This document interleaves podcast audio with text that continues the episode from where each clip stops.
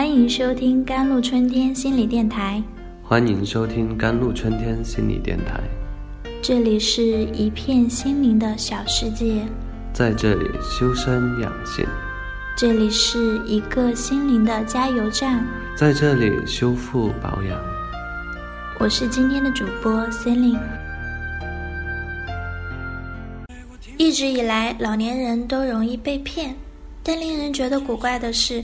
骗子的技巧都不高明，在这个现象背后，我们更多的应该反思：为什么老人会受骗？为什么老人那么容易相信陌生人？事实上，随着年龄的增长，老人的生活重心从如何将收益最大化，转变到了如何将损失最小化。他们花钱更少，对金钱支出也更加的谨慎。所以说，爱占便宜并不能成为此问题的症结所在。其实稍有探究，便能发现一些深刻存在的原因。骗子的惯用伎俩是设下圈套，获取一小利，让上当者欲罢不能，心存侥幸，一步步落入陷阱。除了这一招，他们还有五花八门的骗术，譬如。胡吹自己的卖的药品源于宫廷秘方或民间奇方，利用的是老人对传统医学的信赖；又如假借顶尖医院和权威医疗机构的名义行骗，把握的是老人对公的信任；再如玩新概念、版新名词，认定的是老人对医学新成就的期待和不了解，如此等等。骗子们还会一脸真诚、花言巧语，玩些免费试吃、无效退款的把戏，哄得老人甘心被宰。白花钱不说，还可能耽误了正经治疗。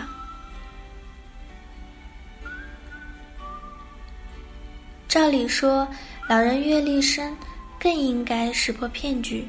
为什么受骗上当的偏偏是他们？说起来，因素很多。Their relationship is too simple. They are more likely to feel lost and lonely. Their psychological health level is worth us to care about. They need spiritual comfort and communicate with people very much. 他们的人际关系过于简单，他们更容易感到失落、孤寂。他们的心理健康水平值得我们去关心。 他们非常需要精神慰藉和与人交流。然而，多数子女忙于工作，有的还远在国外，对老年人难免疏于关心照顾。在这种状况下，热情似火、甜言蜜语的诈骗者很容易、很容易趁虚而入，博得老人的好感，是。有些老人宁可相信喊叔叔阿姨的推销员，却听不进亲生儿女的劝告，不惜用大半辈子省吃俭用的积蓄去买一堆堆没什么用的废品。除了需要情感上的慰藉，老人同样关心自身的健康，但过于关注使老人思考问题容易偏执、认死理。有些经济状况不太好的老人，总担心医疗保险费不足以支付去正规医院看病的开销，便对骗子们声称花钱少的偏方土药情有独钟。此外，老人文化程度低，知识面窄，信息量少，从众心理重，加上爱贪小便宜，这都给骗子以可乘之机。遭受蒙骗欺诈，对老人的身心伤害很大。鉴于情况复杂，要铲除这一社会公害，需对症对症下药，各方协同努力。究其原因，大部分老人对社会信息摄入较少，人际交往不够广泛。特别是对一些新鲜事物的认识会相对片面，手段高明的骗子们常常会利用老年人更关注健康，更容易相信、崇拜所谓权威的心理特点，请君入瓮。另一个重要因素是因老年人为了满足自我的心理需要而上当受骗。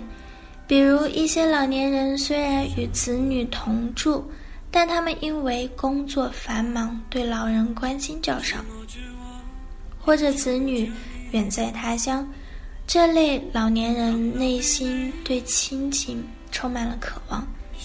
这时候，如果有个像亲人一般的细绪问暖、关怀备至，老年人的心理防线会被轻易攻破。掉入骗局而浑然不知。还有些老年人虽然退休多年，但是又碍于面子，不想被后辈们说他们老无所用，内心对自我价值感的追求丝毫不逊于年轻人，于是想用自己的积蓄通过小投资赚点生活费，以满足成就感的心理，也成为骗子们的一个小目标。the same time, the elderly generally is not rational, although aged a lot, but sometimes it is just like a child more psychological. 同时，老年人普遍不太理想，虽然年纪大把，可有时候偏偏像个孩子似的，存在比较心理，看着别人的老人搞投资。内心极度不平衡， 便产生从众行为，最终掉进一个接一个的陷阱。